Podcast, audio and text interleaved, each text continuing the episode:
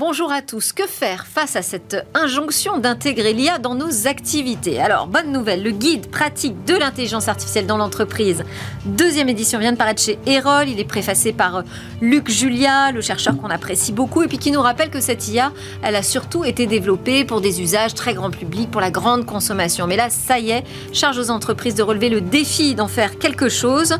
Alors, on va voir justement pourquoi il faut y aller, est-ce qu'il faut vraiment y aller, comment euh, procéder, et puis les pièges les cas pratiques, tout ça avec euh, mon grand invité Stéphane Roder dans quelques instants. Ensuite, on aura rendez-vous avec l'actualité des cryptos et puis ses tendances autour de la blockchain. Mais d'abord, on va parler d'un gestionnaire de mots de passe pas ordinaire, celui-ci est sur clé.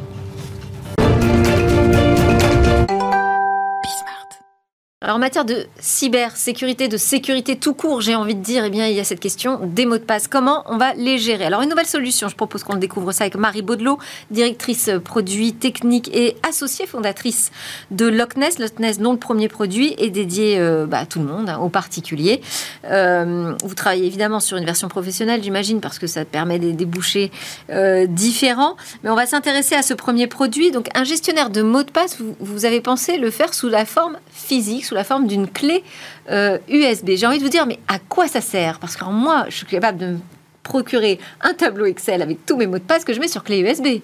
Oui, tout à fait. Euh, en effet, le, côté physique euh, était très important pour nous parce que ça nous permet en fait de faire porter au matériel une grande partie de la responsabilité de la sécurité. Oui, mais est-ce que j'ai besoin d'acheter un produit spécifique pour ça? Alors, si vous voulez être sûr de, de la sécurité qu'offre votre clé USB, euh, si vous voulez, si vous mettez un tableau Excel sur une clé USB, euh, ça n'a rien de sécurisé. Nous, ce qu'on vous propose, en fait, c'est un matériel qui est fait pour, donc avec un microcontrôleur sécurisé, pardon, sécurisé euh, avec tout un tas d'éléments que nous, on a choisi spécifiquement pour vous assurer cette sécurité.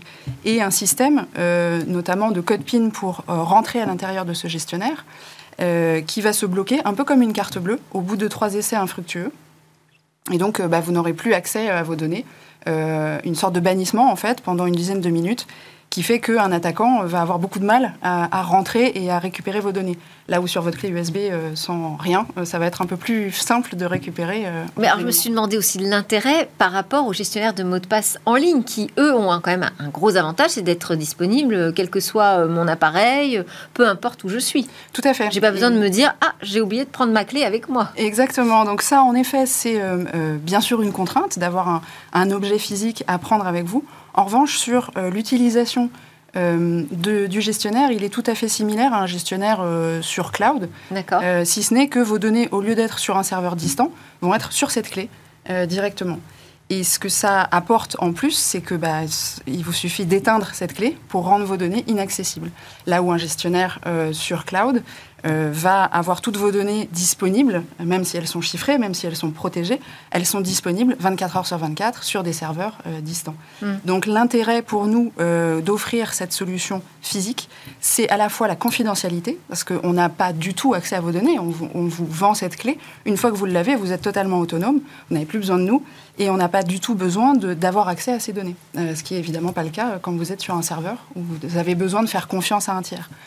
Alors, je disais clé USB, c'est aussi une clé Bluetooth parce que on peut quand même s'en servir aussi pour se connecter sur un site depuis son téléphone via une connexion euh, Bluetooth, je précise. Exactement. Euh, les fondateurs, donc vous en faites partie, Marie Baudelot, mais il y a également Pierre Leroy, Robert Vakim, donc vous êtes euh, tous des professionnels du secteur de la tech, ex Storm Shield, ARM, Dassault Systèmes. Euh, quel niveau de robustesse vous vous êtes fixé? Parce que souvent, ça, c'est une question euh, d'ajustement entre le niveau de robustesse et puis la simplicité d'utilisation. Tout à fait. Alors, dès le départ, en fait, donc moi, euh, je suis pas du tout au départ dans la cybersécurité. Donc, c'est un, monde que, que j'ai appréhendé, évidemment, depuis. Mais je suis arrivée avec l'aspect simplicité d'utilisation qui à notre sens, à tous les trois, est nécessaire pour faire de la cybersécurité parce que si vous n'utilisez pas la solution, aussi puissante soit-elle, elle ne vous protégera de rien. Donc l'idée pour nous, c'est de dire ces deux piliers sont d'égale importance et la sécurité doit aller de pair avec la simplicité. Euh, pour reprendre l'exemple du PIN de 7 chiffres, c'est quelque chose qu'on s'est imposé. Il y a un, mot de passe, je dirais, qu'on doit retenir. Un mot de passe maître, un secret maître, c'est ce PIN de 7 chiffres. C'est 7 chiffres Et pourquoi 7 chiffres? Alors, parce que 4, euh, euh, justement, Robert Wakim, qui est donc le, spécialiste cybersécurité, nous a dit c'est pas assez, hum. j'ai besoin de plus. Et on s'est dit que 7, c'était un bon format pour éviter les dates de naissance, pour éviter les, euh, les choses un peu trop simples à deviner quand on vous connaît. Parce qu'en général, on nous demande plutôt des chiffres pairs. Hein. Oui, tout à fait. 6, 8, 12. C'est ça, mais du coup, nous, on s'est dit, on va essayer d'être un peu disruptif et on va, on va essayer de pas justement avoir ces suites de chiffres euh, ordinaires. Et, alors, j'avais une question pour terminer. La fin des mots de passe, vous n'y croyez pas du tout? Alors si, bien sûr. Euh, le problème, c'est que ça n'est pas pour tout de suite. Donc, en attendant, nous, ce qu'on veut, c'est aussi sensibiliser les gens euh, et, les préparer un petit peu euh, à ce qui va venir euh, ensuite. Les clés de sécurité, c'est très bien. On va nous-mêmes intégrer tout ce qui est 2FA, voilà, tout le, FIDO2, etc. On va l'intégrer dans notre clé pour que vous n'ayez qu'une seule clé à avoir pour être, pour être sécurisé. Mais en attendant, voilà, en attendant que ces solutions-là existent vraiment à large échelle, on a voulu proposer cette solution pour tout le monde. Merci beaucoup Marie Baudelot, euh, c'est intéressant comme euh, initiative. On va vous suivre. Je rappelle que vous êtes la directrice produits techniques et associée fondatrice de Loch Ness. Allez, c'est l'heure de recevoir notre grand invité aujourd'hui, Stéphane Roder.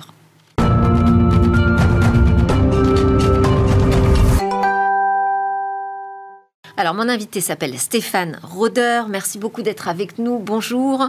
Euh, vous êtes le président d'AI Builder. C'est un cabinet de conseil en stratégie sur la data et l'intelligence euh, artificielle. Vous êtes également professeur à l'ESSEC, expert auprès de la Fondation Jean Jaurès. Et puis surtout, c'est pour ça que je vous invite, parce que vous êtes l'auteur du guide pratique de l'intelligence artificielle dans l'entreprise. C'est votre deuxième édition. Moi, j'avais déjà dévoré le premier dire. Donc, euh, je me suis attaquée au deuxième. Il vient de paraître chez Erol. Il est préfacé par euh, Luc euh, Julia, qu'on aime beaucoup. On reçoit régulièrement dans Smartech, qui est un chercheur et qui d'ailleurs dans, sa préface, rappelle euh, son arrivée en Silicon Valley dans les années 90, euh, voilà, avec euh, sa participation à l'émergence bah, des premiers réfrigérateurs interactifs, des voitures autonomes, et puis surtout, il a participé à ce qu'on utilise pas mal aujourd'hui dans le monde, à savoir l'assistant vocal sur l'iPhone, Siri. Alors, il nous, il nous dit aussi, finalement, depuis que cette intelligence artificielle euh, existe, elle s'est surtout intéressée au marché très grand public, à la grande consommation. Mais aujourd'hui, ce sont les entreprises hein, qui sont face à ce défi euh, d'intégrer l'intelligence euh, artificielle. quand je dis elles font face, elles font face presque à une injonction finalement, non? On leur dit, ça y est, maintenant vous devez intégrer l'IA. Parce que c'est comme ça, on n'a pas le choix. Non, je pense qu'il y a plus aujourd'hui une prise de conscience en fait de la performance de l'intelligence artificielle qui finalement est euh, la traduction de l'utilisation d'une mathématique appliquée que l'on avait euh, bien sûr avant, mais que maintenant on va utiliser pour tous les postes et tous les collaborateurs de l'entreprise pour être capable d'amener de la recommandation ou de faire des tâches que l'on ne faisait pas avant mais euh, on n'en est pas encore à la jonction. Elle va bientôt arriver. Presque, hein, parce que quand même, chapitre 2, euh, le danger, vous nous parlez du danger de ne pas intégrer l'IA dans la transformation digitale. Exactement, parce que euh, autour de nous, eh bien, les entreprises s'équipent et on voit notamment le marché américain s'équiper très très vite. on voit des secteurs entiers aujourd'hui généraliser en fait euh, le déploiement de l'intelligence artificielle, alors que nous, on en est encore à oui, ok, on a réussi quelques cas d'usage. Et je pense que l'injonction va venir de par la compétition. Mais alors pourquoi on fait de l'IA Alors, pourquoi faire? Pourquoi faire? Eh bien, on a cette chance, euh, en fait, d'être capable d'utiliser la donnée, les données de l'entreprise et même les données de l'extérieur pour euh, augmenter la performance de l'entreprise. Alors, augmenter la performance, c'est quoi? C'est augmenter sa productivité, c'est peut-être baisser des coûts opérationnels et c'est aussi générer de nouveaux revenus. Et en fait, on est en train de réinventer euh, le modèle de l'entreprise de demain, un modèle où on va optimiser certaines tâches, on va être plus performant Et euh, on est en train, on est dans une continuation euh, naturelle, je dirais, de la mécanisation de l'entreprise. C'est-à-dire que on a vécu euh, l'arrivée de la bureautique, l'arrivée de l'ERP, les suites métiers dans les années 2010. Là aujourd'hui, c'est la suite, ni plus ni moins. On amène les mathématiques, en fait, dans la vie quotidienne de l'entreprise pour chacun des collaborateurs. Et euh, Alors c'est une continuation euh, pas aussi simple que ça, hein, parce que euh, comment s'y prendre? Il y a quelques prérequis. il y a quand même tout un chapitre avec énormément de sous-chapitres qui nous expliquent en fait hein, ce qu'il faut mettre en place. ça se fait pas comme ça d'un claquement de doigts. Non, ça c'est pas comme ça parce que il faut rationaliser en fait son déploiement. Pourquoi? Parce que comme je l'ai dit, finalement c'est une vraie vision stratégique de l'entreprise liée à son business. Et donc, il faut rationaliser. rationaliser, c'est venir servir avec cette intelligence artificielle, donc avec cette nouvelle capacité de recommander ou d'automatiser, euh, venir servir les objectifs de l'entreprise. Donc, il faut en être conscient. Et après, faire la part des choses entre ce qui est faisable et ce qui est faisable tout de suite et ce qui est faisable peut-être plus tard. Et donc, il va falloir le faire de manière tactique. Pourquoi? Parce que D'abord, euh, toutes les données de l'entreprise ne sont pas en qualité, et c'est naturel, et ça c'est normal, parce que historiquement, les données sont arrivées, on les a utilisées comme ça, donc euh, il faut tactiquement aller mettre en qualité les données, au fur et à mesure se, euh, déplacer, pardon, use case par use cas d'usage par cas d'usage. À un moment, on aura beaucoup en fait de données utilisables dans l'entreprise mais ça ne fait pas d'un coup. Hmm. Voilà, donc euh, c'est un peu ça qu'on a voulu. Faut mettre en place aussi une gouvernance, ou aller chercher de nouveaux euh, talents, euh, peut-être parfois créer des métiers. Exactement, c'est-à-dire que ce côté rationnel, une fois qu'on a une trajectoire, une roadmap, il faut organiser l'entreprise. Vous avez tout à fait raison pour qu'elle soit à même en fait de réaliser cette transformation d'Ataya. Et ça impose finalement d'avoir ce qu'on appelle une gouvernance. Alors maintenant, on l'appelle la gouvernance fédérée. Pourquoi? Parce que il faut que toutes les entités aient la possibilité bah, de faire ce qu'elles veulent, mais aussi qu'elles euh, soient régies par certaines règles. Pourquoi? Parce que ça va rendre homogène le déploiement.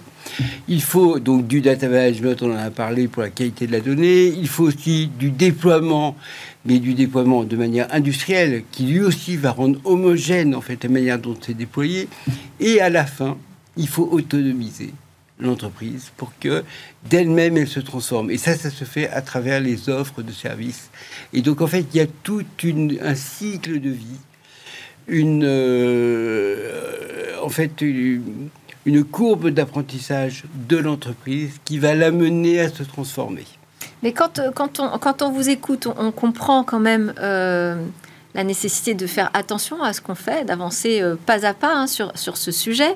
Mm. Euh, je parlais des nouveaux métiers, par exemple chez AI Builders, vous avez des AI Business Owner, AI Product Owner, tout ça. Bon, c'est des nouveaux métiers autour de la data science aussi qu'il faut savoir appréhender. Euh, j'imagine que vous, vous, êtes conscient que ça peut faire peur à certaines entreprises et puis surtout que peut-être des ETI, des PME, vous dites elles sont concernées aussi, vont se dire c'est pas pour moi là, je c'est pas mon urgence quoi.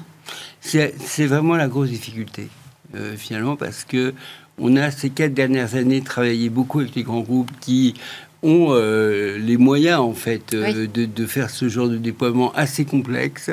On entre dans une nouvelle ère avec l'arrivée du Generative AI, qui n'est ni moins qu'une continuité, mais qui, quand même, est beaucoup plus packagé. Donc euh, on le voit avec un grand acteur de, comme Microsoft qui vient proposer des produits plus packagés. On avec va, le Copilot, vous voulez dire? Copilot, euh, ChatGPT lui-même est un produit fini, euh, alors que d'autres proposent des modèles qui ne sont que des paramètres, mais c'est à vous de faire le produit fini. Et donc cette vision très produit amenée par Microsoft va permettre certainement en fait une meilleure pénétration de l'IA dans l'entreprise, quelle que soit sa taille qui n'est pas le cas aujourd'hui. Aujourd'hui, mhm. euh, on a euh, très, on n'a pas eu cette commoditisation que l'on attendait du machine learning. On espère qu'elle va venir, en tout cas, sur cette partie euh, traitement du langage naturel qui est le generative AI texte to texte. maintenant, il y a toute cette partie quand même analyse qui est compliqué en fait pour les ETI et pour les pour les ETI, je dirais encore parce que euh, on a eu mal, on a eu heureusement et malheureusement euh, ChatGPT qui nous a fait un peu croire qu'on pouvait tout faire. Mm. Et donc aujourd'hui, euh, le travail que l'on fait euh, plus avec les ETI, c'est de, de recadrer, de dire ah non, ça c'est ça c'est un peu du fantasme, et de dire attention, revenez sur des choses qui vont vous apporter de la valeur à votre business. il ne s'agit pas avec tout ça de d'optimiser l'utilisation des salles de réunion. Ça sert à rien, on s'en fout. Il faut, euh, au contraire, optimiser peut-être votre chaîne de production, le rendement de votre chaîne de production, votre supply chain, euh, euh, faire des synthèses de vos documents. Si vous avez de l'ingénierie, peut-être qu'on peut, qu'on est capable d'apprendre l'ingénierie de votre entreprise? Est-ce qu'on vous demande... nous sur des choses qui portent de la valeur. Parce que je parlais des nouveaux métiers, mais à l'inverse, est-ce que ces entreprises qui viennent chercher conseil auprès de vous et de votre cabinet, est-ce qu'elles vous demandent quel poste je vais pouvoir supprimer ou remplacer par une IA générative? Pas encore, pas encore, parce que on est plutôt aujourd'hui. Il n'y a pas ce fantasme aujourd'hui en France, en tout cas? Pas, pas, pas encore, en tout cas à ma connaissance. aujourd'hui, on est plutôt on, est en train de rajouter des fonctionnalités qu'on n'avait pas. On est en train de digitaliser des métiers qui ne l'étaient pas. regardez les ressources humaines, et c'est encore très manuel comme métier. Il n'y a pas du tout toute la partie administrative, euh, c'est vous qui faites des déclarations à la main, euh, qui lisez le truc. Euh, c'est pas du tout digitalisé. Donc là-dessus, on est encore en train de, en fait, d'optimiser des parties, gérer du stock.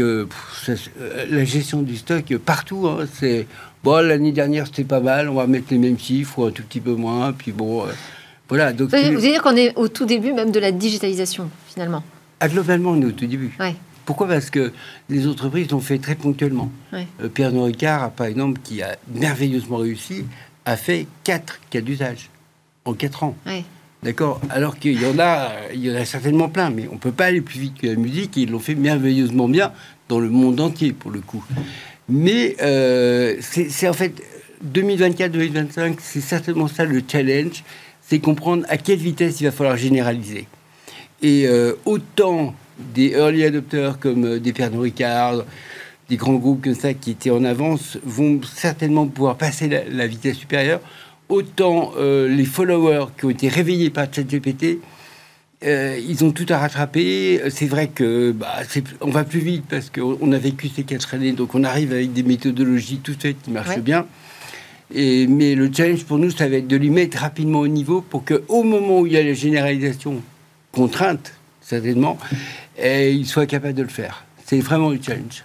Alors, Stéphane Roder, vous êtes un, passionné par l'intelligence artificielle, hein, puisque c'est déjà quand même votre deuxième guide. Ça fait des années que vous vous intéressez à ce sujet, avant même la hype, euh, largement mhm. avant la hype euh, ChatGPT. Euh, dans sa préface, Luc Julia parle d'une génération fascinée, façonnée par l'intelligence artificielle. Est-ce que vous vous reconnaissez?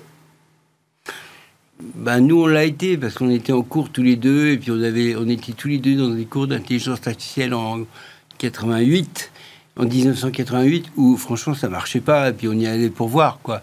Donc nous, on était fascinés. On était, lui qui était fasciné par, aussi par l'interaction homme-machine, c'est ce qui lui a permis de, faire ces choses merveilleuses.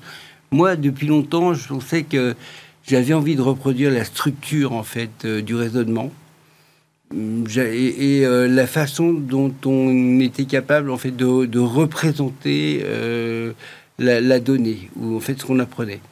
Mais j'étais loin de tout ça. Mais en fait, euh, voilà. Et comme ça marchait pas, bon, d'arrêter, on a fait autre chose. Hein. Alors, il, raconte que fasciné, façonné, mais que toujours il avait quand même cette idée, cette conviction et même cette préoccupation que la machine, le logiciel, serait au service de, l'homme. Et d'ailleurs, vous, dans votre introduction, vous dénoncez les illuminés. Oui. Oui, parce qu'il y a des illuminés de l'intelligence artificielle aujourd'hui. Ben, Alors, vous, en, citez pas indirectement, mais enfin pratiquement. Hein, mais bon, un neurologue, un certain neurologue qui euh, prend la parole sur les plateaux de manière assez catastrophiste d'ailleurs. Tout à fait, tout à fait. Et, Et ça, ça, ça, ça vous énerve, ça? Ah ben oui, parce que en fait, on est, on est juste en train de rajouter une petite une technologie avec de petites mathématiques, franchement, hein, c'est pas grand-chose. Et euh, on est très loin du raisonnement humain ou de l'intelligence humaine. Et on voit euh, ces personnes qui euh, bah, en profitent en fait pour se faire mousser en disant que c'est la fin de l'homme, que c'est la fin de l'humanité, qu'il y avait il peut même y avoir des surhommes qui vont avoir de l'intelligence artificielle et des sous-hommes, donc ça fait penser à l'Uberbench. Et donc en fait tout ça, c'est, ça sent pas bon. Et en plus, vous avez vous avez calculé votre euh, pourcentage, votre PDOM. Vous savez qu'ils font ça aux États-Unis. Alors c'est son pourcentage, on va dire, de pessimisme vis-à-vis de l'IA. C'est sur une échelle de 0 à 100, on, se définit. actuel. Le vôtre. Le mien, ouais. moi, moi, Vous êtes sur 0% par ah rapport à ce que peut donner l'IA euh, dans le futur? Non, mais en fait, c'est comme tout. Il va y avoir des, utilisations perverties. Et c'est euh, à nous, citoyens, à, la, à notre démocratie, aux législateurs, de reprendre la main. Alors, Stéphane Roder, on arrive à la fin pratiquement déjà de, cette grande interview. Je voulais faire une petite interview express euh, avec vous et mes questions binaires. Donc oui ou non, toutes les entreprises doivent se mettre à l'IA Oui. Vrai ou faux, les entreprises sont encore très loin de l'IA Non. C'est-à-dire? Non. C'est vrai ou faux? Non, non. Ah, euh, elles sont loin de l'IA Faux. Non, faux, elles ont pris conscience. Vous aimez ou vous n'aimez pas euh, toutes ces façons euh, d'adopter l'IA en entreprise? Pour vous, il y a des bonnes et des mauvaises méthodes? Non, il n'y a pas de mauvaises méthodes. Ce qu'il faut, c'est se confronter. Est-ce que vous êtes d'accord ou pas avec les chiffres inquiétants qui ont été publiés par le FMI sur l'emploi, sur l'impact de l'IA sur l'emploi? Pas d'accord. Faux. Pas d'accord. Pas d'accord. L'IA impactera 40% des emplois dans le monde Vous dites non. Vous n'y croyez pas Alors regardez, euh, si on reprend l'historique, euh, la bureautique, ça a été 10%. Euh, là, on n'espère pas faire mieux. Hein. Donc, oui, il y a des métiers qui vont disparaître. Les cochers ont disparu, hein, c'est toujours l'histoire mais en même temps, ce ne sont que des recommandations que l'on fait à l'humain. On va automatiser des toutes petites choses. Et il parle aussi de, l'aggravation des inégalités sociales avec des, augmentations d'écarts de salaire. Ça, on, le voit déjà. Alors ça, c'est tout à fait faux. Ça, c'est complètement faux. Et ça, c'est une vision... Euh, on ne sait pas d'où elle sort, mais encore une fois, elles ne sont pas bons. Euh, non, il va pas, ça ne va pas générer des écarts de salaire. Encore une fois, l'intelligence artificielle vient donner des recommandations. C'est à l'humain de les accepter ou de les refuser. Après, on est capable parfois de faire quelques automatisations. Regardez, dans l'assurance, par exemple, euh, on est capable d'automatiser le traitement euh, des sinistres automobiles à hauteur de 28%. Ben, c'est pas, c'est pas énorme, c'est pas 100%, jamais. Alors, c'est mieux ou pas d'accélérer la recherche et les capacités technologiques de l'IA Il faut faire de la recherche, on en a besoin. Maintenant, il faut aussi l'utiliser. Le vrai challenge, là, c'est le taux de le taux d'utilisation des entreprises. La recherche, c'est très bien, c'est vrai, ça crée de l'innovation, ça, ça va créer de la richesse. Et en plus, on en a beaucoup besoin parce que aujourd'hui, un chat GPT, c'est 175 milliards de paramètres. Chaque fois que vous posez une question, vous allumez un arrondissement de Paris. Donc, euh, bah, on a encore besoin de travailler. Mais là où il faut se concentrer, et surtout, euh, je pense, les pouvoirs publics et, tout le tissu économique, hein, c'est le taux d'utilisation. Il faut utiliser aujourd'hui. Merci beaucoup Stéphane Roder. Je rappelle la publication de votre ouvrage Guide pratique de l'intelligence artificielle dans l'entreprise, c'est la deuxième édition parue chez euh, Erol. Merci Delphine. Merci Stéphane. Allez, à suivre, c'est notre rendez-vous sur les cryptos.